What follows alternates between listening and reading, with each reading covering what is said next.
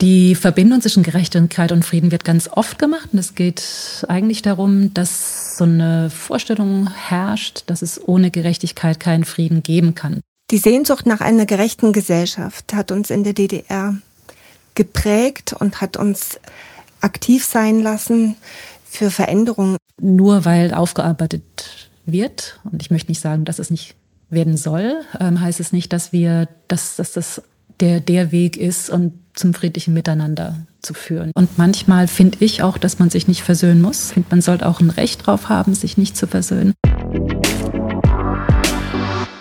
Die wichtigste Aufgabe von Recht ist, den inneren Frieden zu sichern. Also, dass sich in der Gesellschaft zum Beispiel nicht das Recht des Stärkeren durchsetzt oder dass es keine willkürlichen Verurteilungen oder keine Selbstjustiz gibt.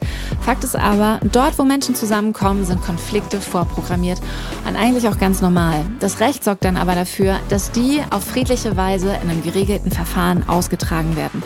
Ohne Krieg oder Gewalt.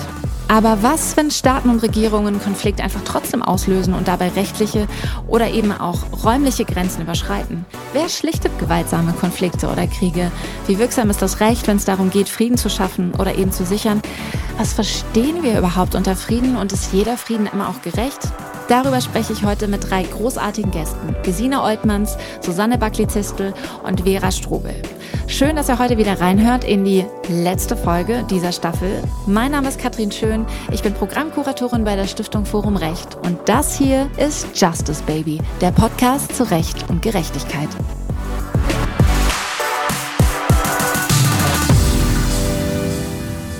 Die Vorstellung von Frieden ist relativ. Im Alltag würden viele von uns vielleicht sagen, ja, Frieden, das ist das Gegenteil von Krieg und Gewalt man kann als Mensch, wenn Frieden herrscht, in der Gesellschaft in Ruhe und Sicherheit leben. Aber nur weil es eben keinen offenen Krieg gibt, heißt das noch lange nicht, dass eine Gesellschaft frei ist von indirekter Gewalt, zum Beispiel in Form von Ungleichbehandlung, Diskriminierung oder unterdrückenden Strukturen. Die Friedens- und Konfliktforschung unterscheidet deswegen zwischen negativem und positivem Frieden. Aber wie weit darf man für Frieden eigentlich gehen? Das haben sich im Sommer 89 vermutlich auch viele Menschen in Ostdeutschland gedacht, die für demokratische Grundrechte, für Reise, Meinungs-, Presse- oder Versammlungsfreiheit auf die Straße gegangen sind. Auf dem Papier, also in der überarbeiteten Verfassung der DDR von 1908, 68 wurden den BürgerInnen diese Rechte verklausuliert zugesichert. Aber die Realität erlebten eben viele anders. Was dann im Sommer und Herbst 89 passierte, ist als friedliche Revolution in unsere Geschichtsbücher eingegangen. Aber Frieden und Revolution, wie passt das eigentlich zusammen? Ich freue mich sehr darüber, jetzt mit Gesine Oltmanns zu sprechen. Sie ist eine Aktivistin der ersten Montagsdemonstration von 1989 in Leipzig, engagiert sich bis heute für Bürgerrechte und ist Vorständin der Stiftung Friedliche Revolution. Liebe Frau Oltmanns, herzlich willkommen und schön, dass Sie da sind. Hallo, ich freue mich sehr dabei sein zu dürfen. In der heutigen und vorerst letzten Folge des Podcasts geht es um Frieden und Gerechtigkeit. Was ist für Sie eigentlich gerecht? Da muss ich innehalten. Gerechtigkeit habe ich immer als großes Ziel gesehen. Die Sehnsucht nach einer gerechten Gesellschaft hat uns in der DDR geprägt und hat uns aktiv sein lassen für Veränderungen in der DDR. Gerechtigkeit ist für mich stark mit eigenem biografischen Erleben verbunden. In der DDR aufgewachsen. Als Kind habe ich erlebt, wie mein Bruder aus politischen Gründen verhaftet wurde. Das war so ein ganz einschneidendes Erlebnis für mich in der Auseinandersetzung, in was für einer Gesellschaft ich aufwachse, lebe. Und diese Beobachtung von gerechten Umgang, von Gerechtigkeit, Erlebnissen, Wahrnehmungen, die hat mich eigentlich meine ganze Jugend hin begleitet und auch immer stärker in aktives oppositionelles Arbeiten gebracht. Den Staat der DDR als ungerecht zu erleben, das war praktisch auf der Hand, das war betraf unseren Alltag, das betraf alles, was uns umgab und von daher war für mich auch der Kampf um Gerechtigkeit ein ganz wichtiges Zentrum meiner aktiven politischen Arbeit in der DDR. Das klingt so, als wäre der Kampf für Gerechtigkeit auch ein Kampf gegen Willkür gewesen. Freiheit ist ja niemals möglich, wenn es nicht eine Gerechtigkeit gibt in der Gesellschaft. Also, und das Schweigen über Unrecht war natürlich für mich das, was mich umgab. Also wir sahen Dinge, die in dem Gesprächen, in der Auseinandersetzung, in der Diskussion in der DDR keine Rolle spielen durfte. Also es war ein Schweigen über Unrecht und damit kann natürlich auch ein gerechtes Leben in der Gesellschaft nicht stattfinden. Das zu begreifen war für mich irgendwo der Schlüsselmoment auch für mein, meine eigene Revolte in der DDR. Die friedliche Revolution wird ja oft in einem Atemzug mit dem Fall der Berliner Mauer und der deutschen Einheit genannt. Waren das auch die Ziele, für die Sie und andere Aktivistinnen damals auf die Straße gingen? Oder ging es um was anderes? Ich denke, auch der Fall der Mauer ist nicht vom Himmel gefallen. Er hatte sicher Rahmenbedingungen und eine große, lange Vorgeschichte, die eigentlich mit dem 17. Juni 53 in der DDR begann. Es war ein, ein langer Weg in die Freiheit von einer äh, kommunistischen Diktatur. Und ich glaube, dass genau das auch die Geschichte der friedlichen Revolution ist. Wir haben ja erlebt, dass die friedliche Revolution so wie man sie heute nennt, ja durchaus auch nicht friedlich war. Es war ein langes Aufbegehren, was auch von staatlicher Repression geprägt war, was von viel Widerstand des Staates und von sehr viel Unrecht betroffen war. Und dieser Weg dahin, der ist zwar für mich prägender als dann eigentlich so dieser Fall der Mauer, es ging ja um was im Herbst 89. Es ging um, um Freiheit, um Demokratie, um Reformen in der DDR. Und darauf hatten sich auch die Montagsdemonstrantinnen auf den Straßen von Leipzig und in Ostdeutschland verständigt. Das war so mhm. der Grundkonsens.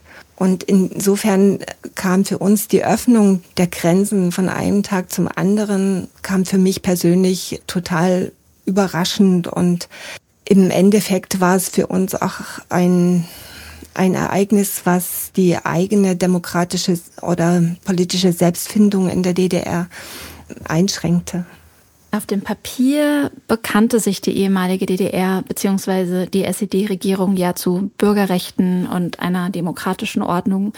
Die Realität sah aber ganz anders aus.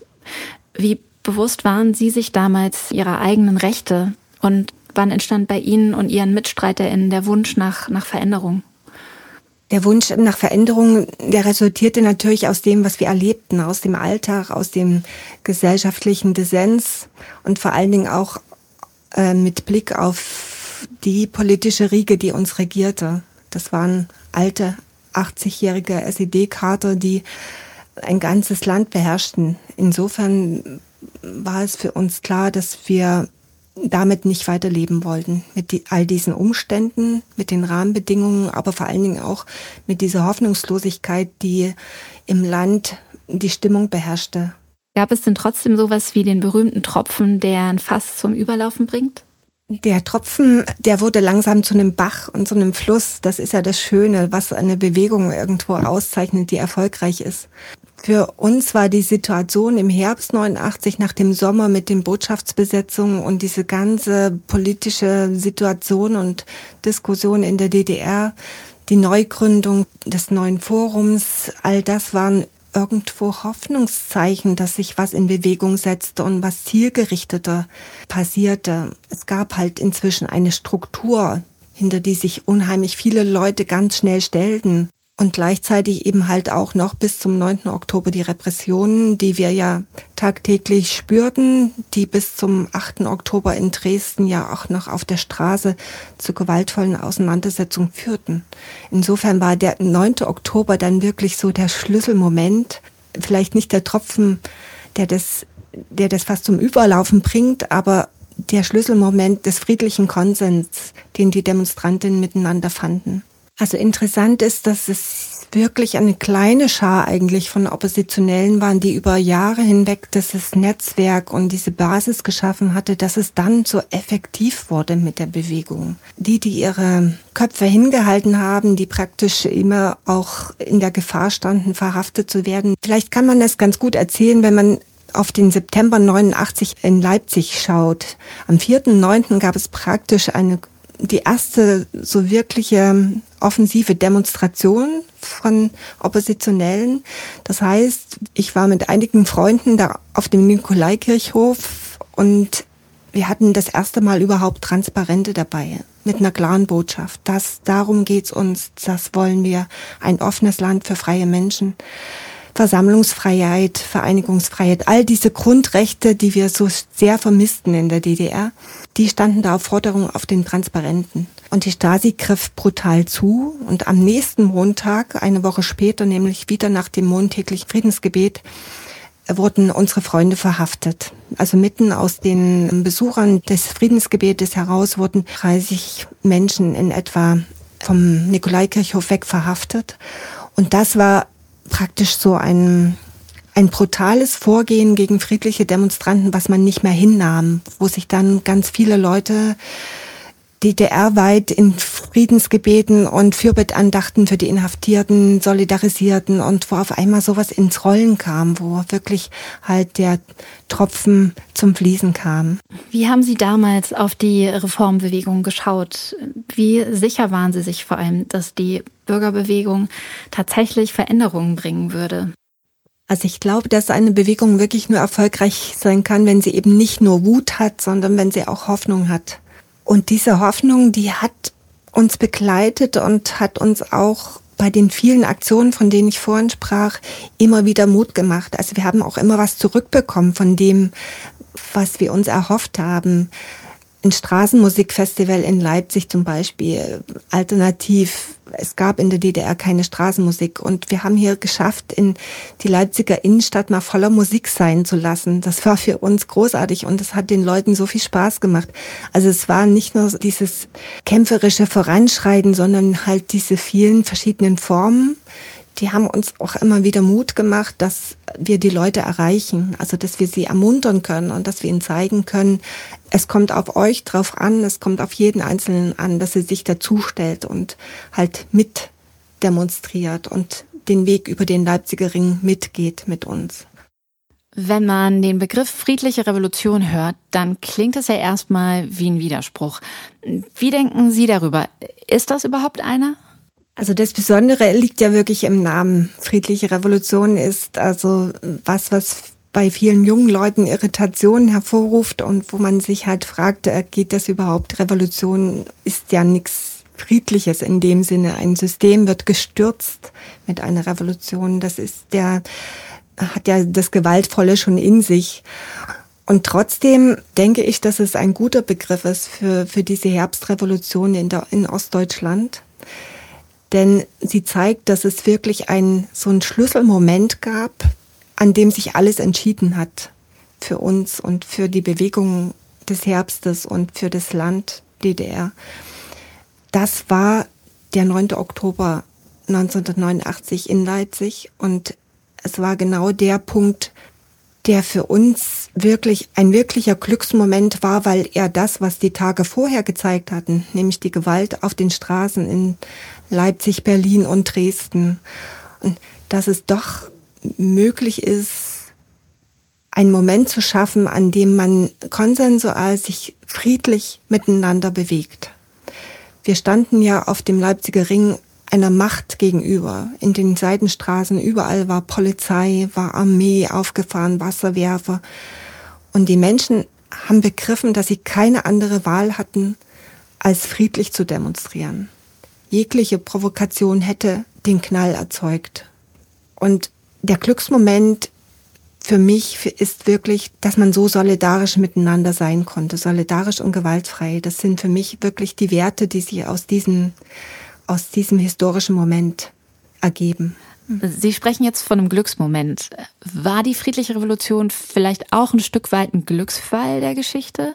Also bei dem die Sterne eben gut standen und der Druck auf die SED-Regierung so groß war, auch von außen, dass sie sich einfach bewegen musste. Immerhin hätte ja auch einiges schiefgehen können, also wie man bei, den, bei der Gewalt gegen, gegen die Demonstranten in Dresden gesehen hatte. Ich denke, dass der Herbst 89 wirklich von vielen Rahmenbedingungen geprägt war, international, die abgewirtschaftete DDR, der verwahrloste Sozialismus, der ja keiner mehr war in dem Sinne, die Menschen, die keine Lust mehr hatten, stille zu sein, sondern die sahen, dass viele über andere Länder jetzt die Flucht ergriffen und man fühlte sich hier so ein bisschen als der oder die, die eben noch da ist, ja. Insofern war es auch eine Selbstversicherung, zusammenzukommen und miteinander jetzt aufzutreten und zu sagen, nein, so nicht weiter. Also der, diese Unmündigkeit zu überwinden war, glaube ich, auch so ein, so ein Schlüssel des Aktivismus im, im Herbst 89. Kam für Sie persönlich weggehen ähm, nie in Frage? Es war für mich mal eine Zeit lang ein doppelter Boden, als ich mich sehr gefährdet gesehen habe. Also als ich dachte eigentlich, wenn du jetzt im Knast landest, dann möchtest du nicht jahrelang hier hinter den, den Mauern in der DDR sitzen. Insofern hatte ich sogar auch mal einen Ausreiseantrag laufen, habe den dann aber im Frühjahr 89 zurückgezogen, weil eben die Hoffnung keimte, dass es in dem Land doch mehr möglich ist und dass man sich mehr erlauben kann als vielleicht die Generationen davor, weil die Umstände in den 80er Jahren wirklich schon anderes erlaubten, anderes Auftreten, anderen Widerspruch, andere Revolte erlaubten als in den 50er und 60er mhm. Jahren der DDR. Was meinen Sie, was kann man heute von der friedlichen Revolution lernen? Das Tolle ist, das ist wirklich eine Botschaft, die ich immer sehe von 89 ausgehend, dass es möglich ist, was zu verändern, wenn man wirklich sich gemeinsam einer Sache widmet oder gemeinsam zusammensteht, wenn man solidarisch ist, dann kann wirklich das Unfassbare, nämlich, dass man ein Unrechtssystem, dass man Ungerechtigkeit, dass man möglicherweise auch gewalttätige Auseinandersetzungen beendet mit einem friedlichen Konsens. Das ist für mich schon eine Botschaft auch für die, für die kommende Zeit oder für die, die jetzt uns folgen. Welche Rolle würden Sie sagen, spielt denn Recht, also im Sinne von Grundrechten, aber auch Rechte, Pflichten, die in Friedensverträgen vereinbart werden, beim, beim Finden von einem Konsens, der für alle Seiten vertretbar ist? Also kurz gefragt, welche Rolle spielt Recht für die Friedensarbeit heute? Für mich persönlich war die Rechtsstaatlichkeit so ein Zentrum meiner Sehnsucht.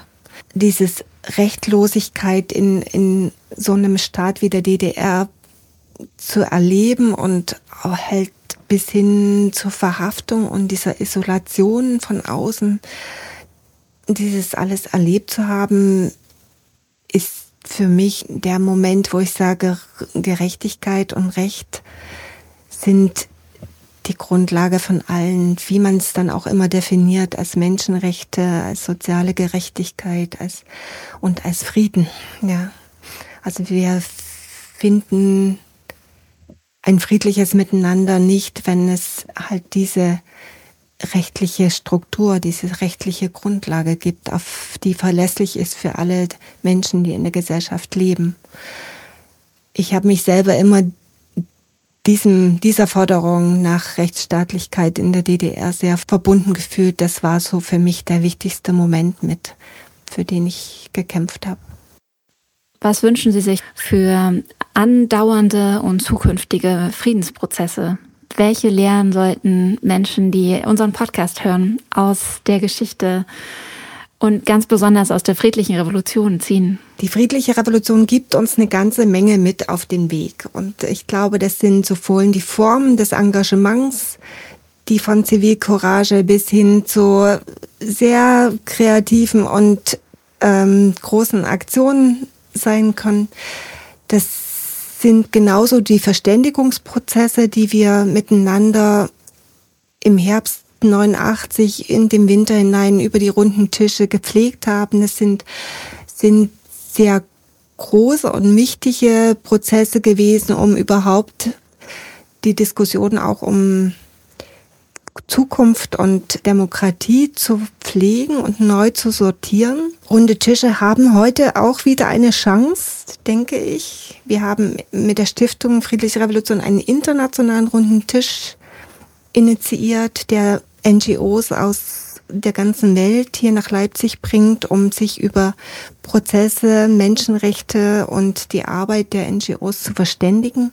Das ist auch so ein Zeichen dafür, dass auch die Symbole der, der friedlichen Revolution, wie eben die runden Tische heute, wirklich wichtiger denn je sind. Insofern denke ich, das, was sich mit der friedlichen Revolution verbindet und mit dem demokratischen Aufbruch in der DDR, ist halt eine Aufforderung zur Kommunikation und zur Verständigung, zu einem Aufeinander zugehen, zuhören, das ist das, was ich gerne als gestaltenden Moment einer Gesellschaft auch sehen möchte. Also wo wir uns einmischen sollen und müssen, um unsere Demokratie zu schützen. Vielen Dank, Gesine Oltmanns, für das schöne Gespräch und Ihre Zeit hier bei uns in unserem Podcast zu Recht und Gerechtigkeit. Sehr gerne. Alles Gute für Ihre Arbeit wünsche ich. Danke. Die Idee des friedlichen Widerstands und des gewaltfreien Protests ist nicht neu. Aber wie schaut eigentlich das Recht auf zivilen Ungehorsam? Die gute Nachricht zuerst. Ziviler Ungehorsam ist erstmal kein Straftatbestand und auch keine Ordnungswidrigkeit. Anders sieht es aber bei den Protestaktionen aus. Wenn dabei Gesetze oder Verordnungen verletzt werden, zum Beispiel bei Sachbeschädigung oder Hausfriedensbruch, dann sind die natürlich strafbar, auch wenn die Demonstrierenden die Gewaltfreiheit ihrer Handlung immer wieder beteuern. Aber kommen wir nochmal zurück zum Thema dieser Folge. Frieden und Gerechtigkeit. Bei nationalem Recht weiß man ja, zumindest, dass es irgendwie Gerichte gibt, vor denen ein Regelverstoß verhandelt werden kann. Schwieriger wird es dabei internationalen Konflikten. Und davon, das wissen wir, gibt es eine ganze Menge. Das Heidelberger Institut für internationale Konfliktforschung veröffentlicht dazu jedes Jahr das Konfliktbarometer und misst, wo überall auf der Welt Kriege und Konflikte herrschen. Im letzten Jahr stieg die Anzahl hochgewaltsamer Konflikte in allen Beobachtungskategorien an. Ein Krieg zu schüren ist offenbar so gar nicht so schwer. Aber wie beendet man ihn? Und gibt es nach Gewaltkonflikten überhaupt sowas wie, wie einen gerechten Frieden?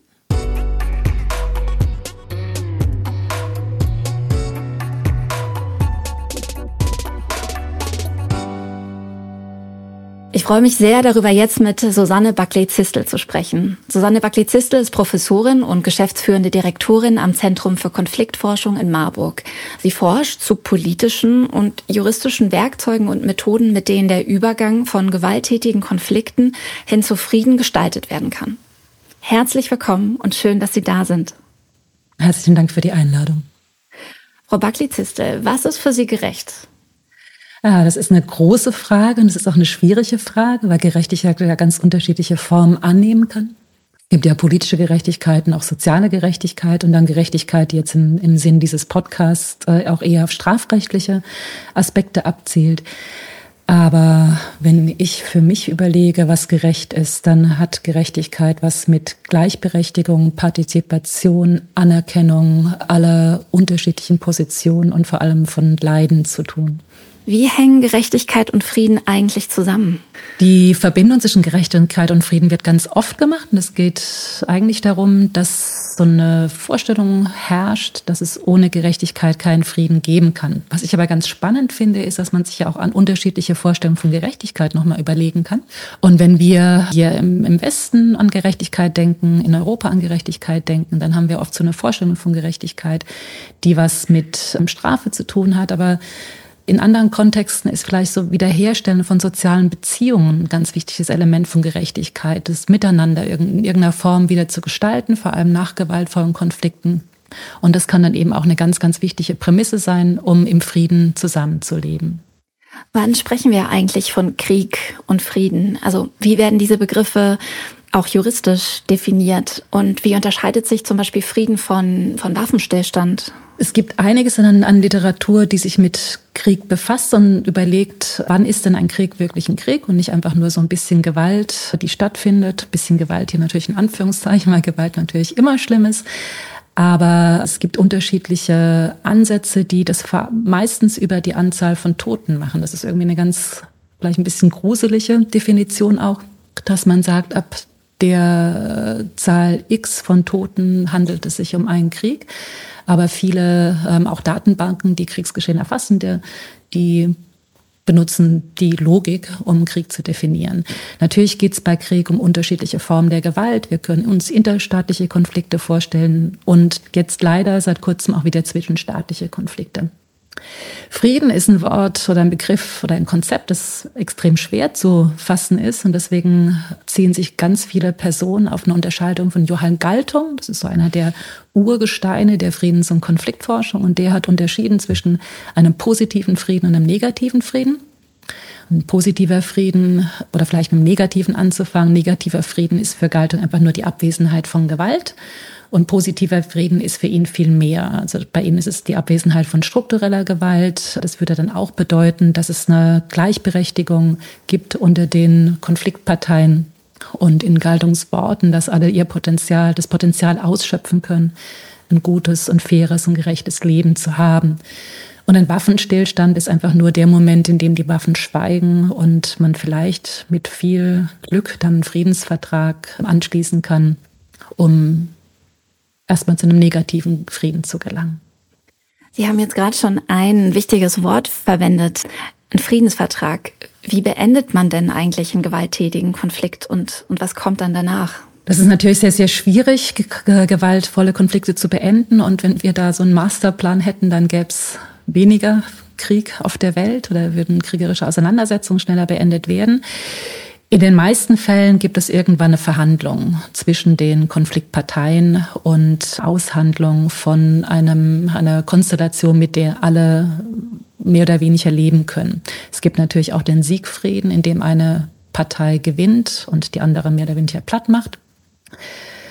Das ist natürlich auch nicht optimal. Natürlich ist auch der Krieg an sich nicht optimal, aber meistens ist es eben über Verhandlungen und dann Regeln, die etabliert werden, ähm, auch was zukünftige Regierungsformen betrifft. Und dann die Hoffnung, dass der Friedensvertrag hält. Tatsächlich ist es so, dass viele Friedensverträge nach weniger, nach kurzer Zeit direkt auch wieder gebrochen werden und wieder neue Gewalt stattfindet.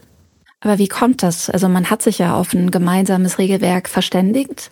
Inwiefern spielt Gewalt da auf der einen Seite irgendwie eine wichtige Rolle, also um diese Augenhöhe herzustellen? Und wieso werden diese Friedensverträge so schnell nach ihrem Abschluss wieder in Frage gestellt und aufgelöst? Eine, eine wichtige Instanz oder eine wichtige Gruppe bei Friedensverträgen sind oftmals externe Mediatoren und Personen, die mit unterschiedlichen Mitteln die Konfliktparteien an den Tisch zwingen können, überreden können, zwingen können. Natürlich denken wir hier auch sofort an große Mächte mit ihrer Bargaining Power, die USA zum Beispiel, äh, die einfach auch Druck ausüben kann auf unterschiedliche Konfliktparteien. Wir sehen es jetzt im Fall Ukraine, da gibt es ja kleinere Verhandlungen, zum Beispiel um Getreidelieferungen, dass Erdogan da eine Rolle spielt.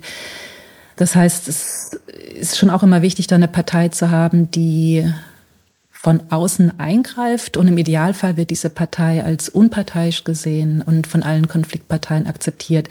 Das ist nicht immer der Fall. Es gibt oft auch Spoiler, die an den Verhandlungen der Form nicht teilnehmen möchten, also sich vielleicht gar nicht beteiligen und dann von außen das ganze Projekt Friedensvertrag torpedieren, im metaphorischen und im wirklichen Sinn, aber gleichzeitig auch oder teilweise auch in den Verhandlungen mit dabei sind und sich dann später nicht mehr an die, an die Regeln halten. Kann man eigentlich während eines Konflikts schon mit der strafrechtlichen Aufarbeitung beginnen oder sie vorbereiten?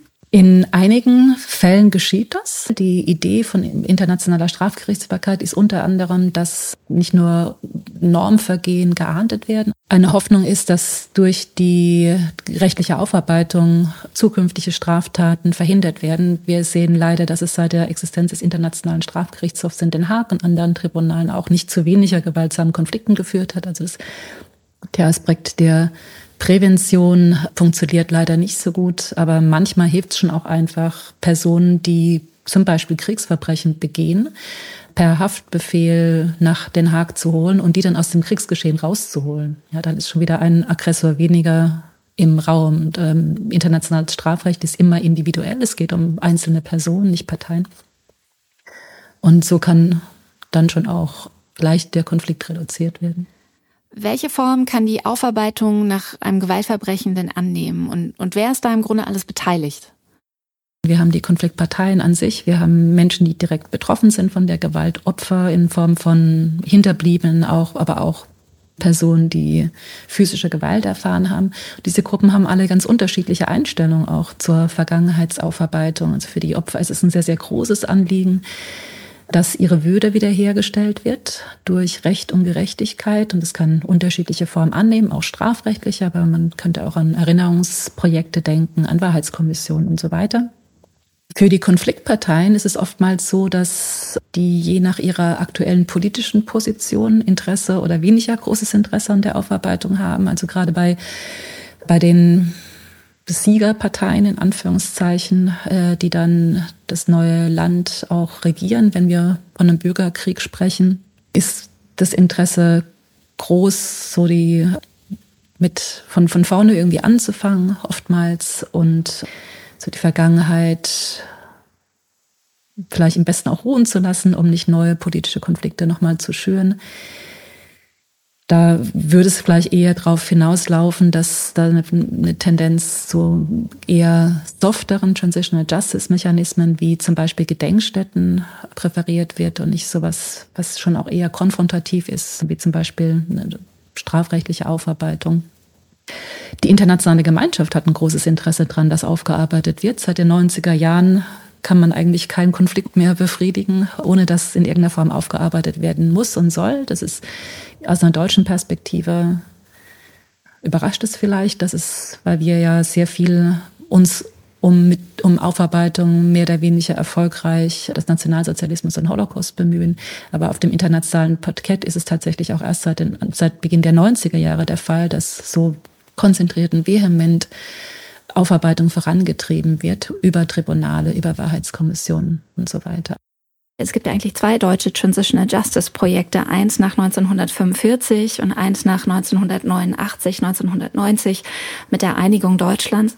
Wann ist denn so ein Transitional Justice Prozess eigentlich abgeschlossen und wann gilt er als erfolgreich? Also gerade die Frage des Erfolgs hängt natürlich wie alles immer von den Augen der Betrachtenden ab. Äh, was die einen als erfolgreich werten, ist vielleicht für andere noch nicht genug oder zu viel oder oftmals vor allem auch ungerecht. Also das gibt auch so eine, ich möchte nicht sagen Opferkonkurrenz, aber so ein, ähm, ein Gefühl, dass nur die Verbrechen an einer Gruppe oder an wenigen Gruppen stärker aufgearbeitet werden, möglicherweise nicht an der ein, an, äh, anderen Gruppe.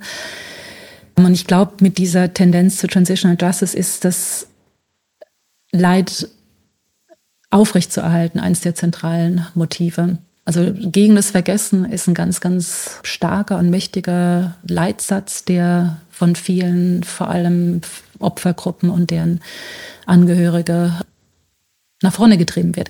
Ich möchte Ihnen aber auch ein bisschen widersprechen. Wir haben drei, mindestens drei äh, Transitional Justice Phasen in Deutschland ähm, auf einer nationalen Ebene. Kann man sich andere Sachen auch noch anschauen. Es gibt nicht nur den Nationalsozialismus, den Holocaust, sondern auch noch die DDR, sondern auch das koloniale Vermächtnis Deutschlands. Mhm ein ganz, ganz wichtiger Aspekt, der zum Glück in den letzten zehn Jahren so ein bisschen mehr Aufmerksamkeit erfahren hat, dass in, an den Herero Nama in dem ehemaligen Deutsch-Südwest, heute Namibia, Völkermord begangen wurde, ist ja inzwischen, also zum Glück wird es öffentlich auch als Völkermord bezeichnet und als solches debattiert. Und die Frage der Repatriationen von Deutschland an diese Bevölkerungsgruppen stehen noch im Raum. Da finden auch aktuell Prozesse statt. Und ich glaube, das ist dann so der erste Schritt. Aber Deutschland hat ja nicht nur in Namibia eine Kolonie, auch in Tansania. Da gibt es auch Gewaltverbrechen. Und irgendwie begann von, von den deutschen Kolonialmächten. Ähm, irgendwie weitet sich das Spektrum da in Deutschland auf, sich mit dem kolonialen Vermächtnis auch auseinanderzusetzen. Und auch nicht nur in Deutschland zum Glück. Also es gibt in unseren Nachbarländern, die eine jetzt in Anführungszeichen erfolgreichere Kolonialgeschichte hatten als in Deutschland, Frankreich, UK, also Großbritannien, auch Belgien, zum Glück auch die ersten Schritte, sich damit auseinanderzusetzen. Das ist nochmal ein wichtiger Punkt. Vielen Dank für die Korrektur.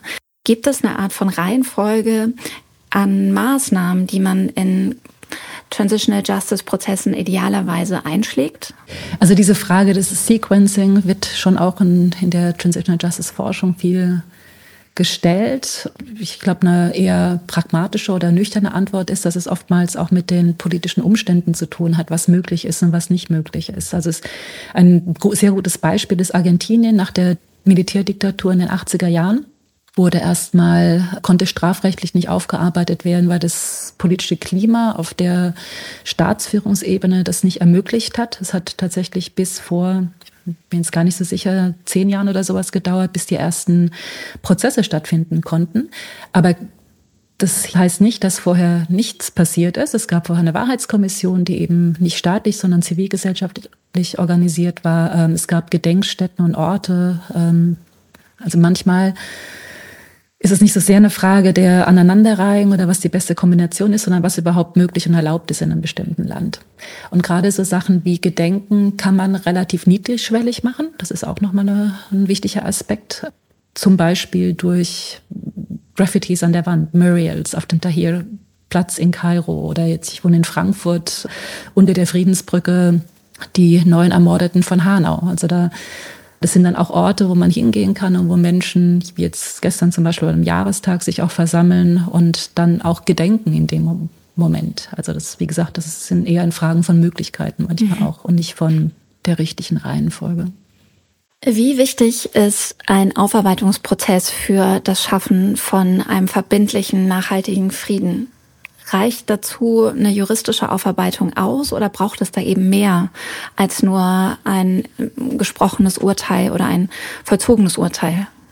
Wir in Marburg arbeiten wir ziemlich stark empirisch und machen Forschung in Ländern, in denen Transitional Justice Maßnahmen durchgeführt werden. Und manchmal kommen wir zu dem Schluss, dass vielleicht Transitional Justice gar nicht das Beste ist für den Frieden, weil es auch sehr viel was nicht bedeuten soll, dass man es nicht machen soll, vielleicht die Erwartungen ein bisschen reduzieren soll, weil die, die ganzen Prozesse auch sehr viele Konfliktlinien zwischen den Konfliktparteien aufrechterhalten und eben auch zu Fragen führen, warum denn von meiner Gruppe jetzt die Vergehen nicht aufgearbeitet werden. Ruanda wäre ein sehr gutes Beispiel. Jugoslawien wäre ein gutes Beispiel dafür, dass Menschen, die in, vom Jugoslawien-Tribunal verurteilt wurden zu Hause, als Helden gefeiert wurden. Ja, also die Kriegsverbrecher vor dem Tribunal sind die Volkshelden zu Hause. Das heißt, die nur weil aufgearbeitet wird, und ich möchte nicht sagen, dass es nicht werden soll, ähm, heißt es nicht, dass mhm. wir, dass, dass das der, der Weg ist und zum friedlichen Miteinander zu führen. Je nachdem, wie man Gerechtigkeit versteht, das geht ja zurück zu Ihrer Ausgangsfrage, ist es vielleicht ein gerechteres Miteinander. Was würden Sie denn als Friedens- und Konfliktforscherin sagen? Wie schafft man einen nachhaltigen und anhaltenden Frieden? Ich bin da, glaube ich, sehr bei Galtung, den ich ja vorhin schon mal kurz erwähnt hatte, als bei, also bei dem positiven Frieden, der Abwesenheit von struktureller Gewalt und das bedeutet, dass soziale, ökonomische, politische Ausgrenzung von marginalisierten Gruppen nicht stattfinden darf, dass es eine, eine Gleichberechtigung geben muss. In der Praxis, aber auch in der Literatur hat sich das in den letzten Jahren und Jahrzehnten so auf den liberalen Frieden eingeschwenkt. Demokratie, Partizipation an ähm, Governance-Strukturen, Menschenrechte, die gewahrt werden, nichtstaatliche Akteure, die gefördert werden, Frauen, die Spracherecht haben, also im Sinne der Frauen, Frieden und Sicherheitsagenda da mitmachen können. Wie kann man denn das Vertrauen in demokratische Strukturen stärken und das Vertrauen in den Rechtsstaat? Das Vertrauen ist natürlich grundlegend und da müssen wir uns die Frage stellen, warum denn manche Gruppen dieses Vertrauen nicht haben und auf welcher Basis. Und wir können ja uns, ich habe jetzt wirklich leider auch keinen Königsweg, wie das irgendwie gelöst werden kann. Aber wenn wir uns Prozesse und Dynamiken in Deutschland anschauen und auch in benachbarten europäischen Ländern, wie da gerade das Vertrauen in demokratische Strukturen unterminiert wird, ist es natürlich ein ganz dringendes Problem. Ich glaube, meine erste Reaktion wäre auch über zivilgesellschaftliche Institutionen, politische Bildung, Aufklärung, versuchen Menschen mitzunehmen, so zu handeln und zu arbeiten. Das ist jetzt nichts Neues und das sind eher so konventionelle Maßnahmen, um die Bevölkerung, die es ja letztendlich auch betrifft, wieder da wieder Vertrauen zu schaffen, die friedliche Revolution hat ja für mich was ganz Besonderes geschafft und zwar irgendwie so ein bisschen die eierlegende Wollmilchsau ähm, etabliert als Veränderungsprozess, als echte Revolution, aber komplett gewaltfrei. Das ist ja ein unglaublich empowerndes historisches Ereignis gewesen. Was kann man von diesem besonderen Ereignis lernen? Das ist natürlich ein ganz tolles Beispiel und auch ein ganz wichtiges Beispiel. Und es ist schön, dass Sie das anführen, weil wir uns auch immer dran erinnern sollen. Uns fallen vielleicht auch immer erst die negativen Beispiele ein und es gibt auch viele Erfolgsbeispiele. wie Sie sagen, glaube ich, hat es viel damit zu tun, dass das von unten gewachsen ist und auch über eine lange Zeit hinweg Bestand hat und in den, in den Bevölkerungsgruppen, die auf die Straße gegangen sind, eine Hartnäckigkeit, ein Wille zur Veränderung, vielleicht auch ein Vertrauen in, dass es gut ausgeht. Die haben sich auch ganz schön was getraut, äh, da auf die Straße zu gehen. Und gleichzeitig wurde ja es gab ja einige Momente auch bei der, in, in Deutschland, bei der friedlichen Revolution, wo der DDR-Staat hätte militärisch eingreifen können. Das hat er ja auch nicht gemacht. Ja. Und das vielleicht ist es auch wieder ein Beispiel dafür, dass es eine zweiseitige Geschichte sein muss, wenn wir an Iran uns jetzt in Iran vorstellen. Die Proteste in Iran, da klappt es ja gerade nicht so. Ähm, oder auch den arabischen Frühling in manchen Ländern. Aber das ist eine Vielleicht sollten wir uns alle mehr um Positivbeispiele bemühen und da die Lektionen aus den Positivbeispielen raussuchen und nicht nur auf das die, die, die Negativbeispiele fokussieren. Das ist ein schönes äh, Schlusswort, wie ich finde. Vielen Dank, Frau Backli-Zistel, für das spannende Gespräch und Ihre Zeit. Ja, ähm, herzlichen Dank für die Einladung und ich freue mich, dass ich hier mitmachen konnte. Im Gespräch mit Susanne Buckley-Zistel ist jetzt mehrfach der Begriff Transitional Justice gefallen. Das heißt wörtlich übersetzt so viel wie Übergangsjustiz. Meint im Deutschen aber eher sowas wie Vergangenheitsarbeit. Dazu gehören ganz verschiedene Maßnahmen, die alle das gleiche Ziel haben. Unrecht, das während einer Diktatur oder einem Krieg begangen wurde, aufzuarbeiten anzuerkennen und vor allem zu ahnden. Welche Rolle auch die Gesellschaft dabei spielt, habt ihr eben gehört. Aber wie sieht die rechtliche Seite von diesem Prozess aus? Und können Recht und Gesetz wirklich Frieden sichern? Dazu habe ich bei Vera Strobel angerufen. Sie forscht an der Universität Gießen zum humanitären Völkerrecht oder salopp gesagt zu den Regeln des Kriegs. Hallo Vera, danke, dass du dir Zeit nimmst. Was genau ist Transitional Justice eigentlich aus rechtlicher Sicht? Ja, das hast du ja gerade schon angedeutet. Also wenn man den Begriff übersetzt, Transitional Justice, das heißt Übergangsjustiz oder Übergangsgerechtigkeit. Es soll also Prozesse, Organisationsformen beschreiben, die auch der Aufarbeitung von vergangenen Verbrechen dienen und auch so ein Prozess von Veränderung von Regierungsformen von einem Staat. Also beispielsweise, wenn ein Bürgerkrieg war oder wenn es von einer Diktatur sich zu einer Demokratie entwickelt. Also allgemein eben Übergang zu friedlichen Prozessen, friedlichen Verhältnissen in einem Land.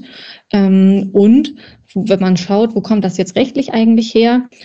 Einmal aus dem Völkerrecht mit seinen Menschenrechten, die dort garantiert sind, und aus dem Verfassungsrecht, wo auch grund- und menschenrechtliche Garantien zum Schutz von der Zivilbevölkerung enthalten sind.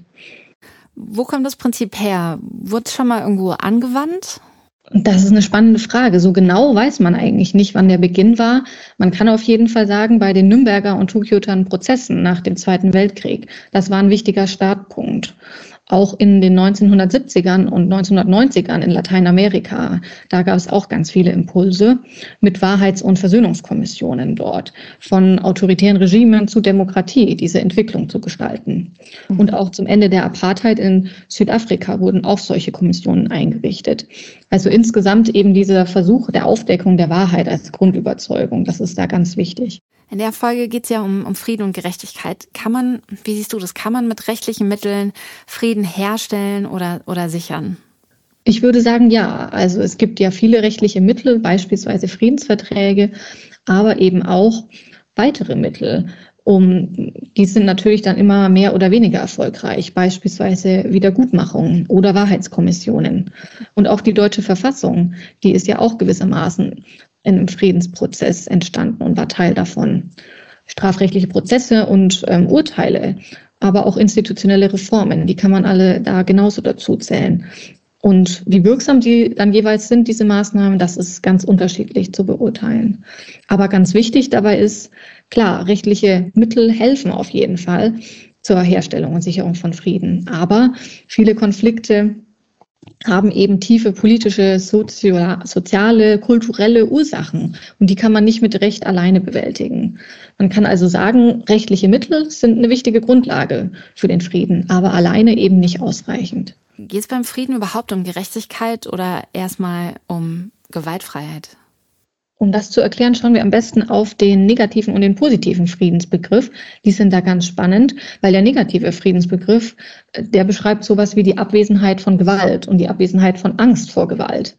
Wenn man sich aber den positiven Friedensbegriff anschaut, dann braucht es mehr als das. Und zwar institutionelle Garantien, die auch ein gewisses Maß an Stabilität, Sicherheit eben für die betroffene Bevölkerung garantieren. Also dann soziale Gerechtigkeit durch Chancengleichheit, faire Verteilung von Macht und Ressourcen, gleichen Schutz für alle und unparteiische Durchsetzung des Rechts. Wer sorgt dafür, dass die Verträge eingehalten werden? Und, und warum brauchen wir die überhaupt? Also ich meine, wir haben doch das Völkerrecht. Genau, Verträge zwischen Staaten sind auch schon eine wichtige Quelle des Völkerrechts. Sie sind Teil des Völkerrechts. Und die Einhaltung von diesen völkerrechtlichen Verträgen, dafür gibt es verschiedene Akteure und Mechanismen, die da nochmal ganz genau draufschauen, je nachdem, was eben in den Verträgen vereinbart wurde. Und bei internationalen Streitigkeiten, da ganz spannend, gibt es internationale Gerichte wie den Internationalen Gerichtshof, die dann die Kompetenz haben, Entscheidungen in Bezug auf Verträge und auch Vertragsverletzungen zu fällen. Wird der Internationale Gerichtshof dann von allen Nationen der Welt anerkannt?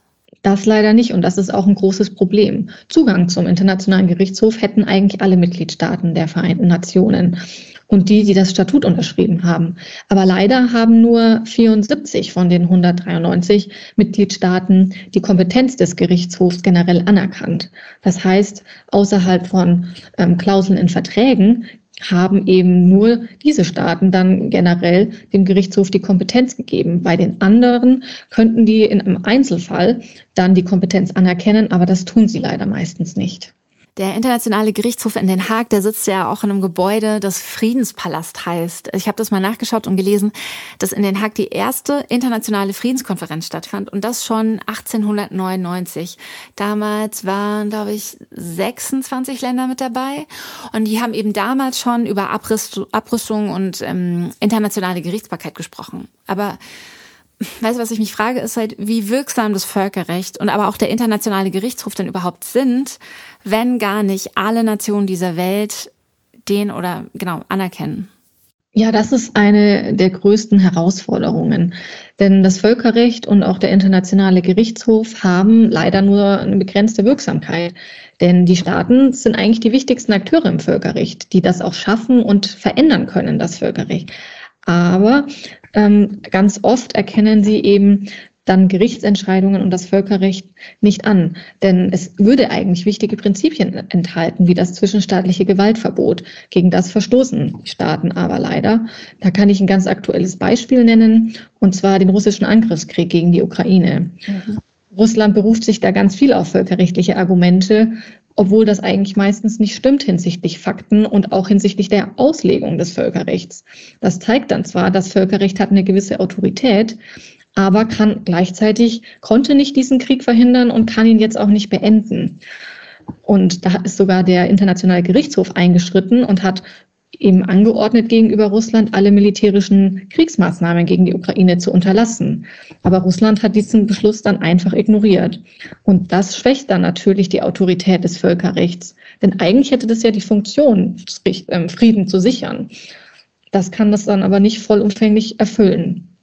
Aber ähm, ganz wichtig hier war, dass auch in den Vereinten Nationen das dann debattiert wurde und sich hier eine ganz überwältigende Anzahl an Staaten eben diesen russischen Angriffskrieg verurteilt hat und damit auch Prinzipien des Völkerrechts ganz stark hochgehalten hat. Du forschst ja zum humanitären Völkerrecht. Was macht denn für dich einen gerechten Frieden aus? Ja, gerechter Frieden für mich enthält mehrere Elemente, beispielsweise nachhaltige Sicherheit, aber auch die Einhaltung von Menschenrechten und Rechtsstaatlichkeit in einem Land. Und das humanitäre Völkerrecht, zu dem ich forsche, das enthält wichtige Regeln für internationale und nicht internationale bewaffnete Konflikte. Also es hat, enthält beispielsweise ganz viele Vorschriften zum Schutz von Zivilpersonen, um deren Leid während bewaffneten Konflikten zu verhindern. Wenn also überall auf der Welt Frieden herrschen würde, dann würde das humanitäre Völkerrecht gar nicht zur Anwendung kommen. Aber das ist ja leider nicht die Realität, in der wir leben. Daher ist es umso wichtiger, sich für friedliche Konfliktlösung einzusetzen. Und Jura befasst sich ja eigentlich genau damit, mit rechtlichen Instrumenten, um Konflikte zwischen Menschen, aber auch Staaten zu lösen. Neben rechtlichen Mitteln gibt es dann natürlich viele weitere Instrumente wie Mediation, um Konflikte zu lösen.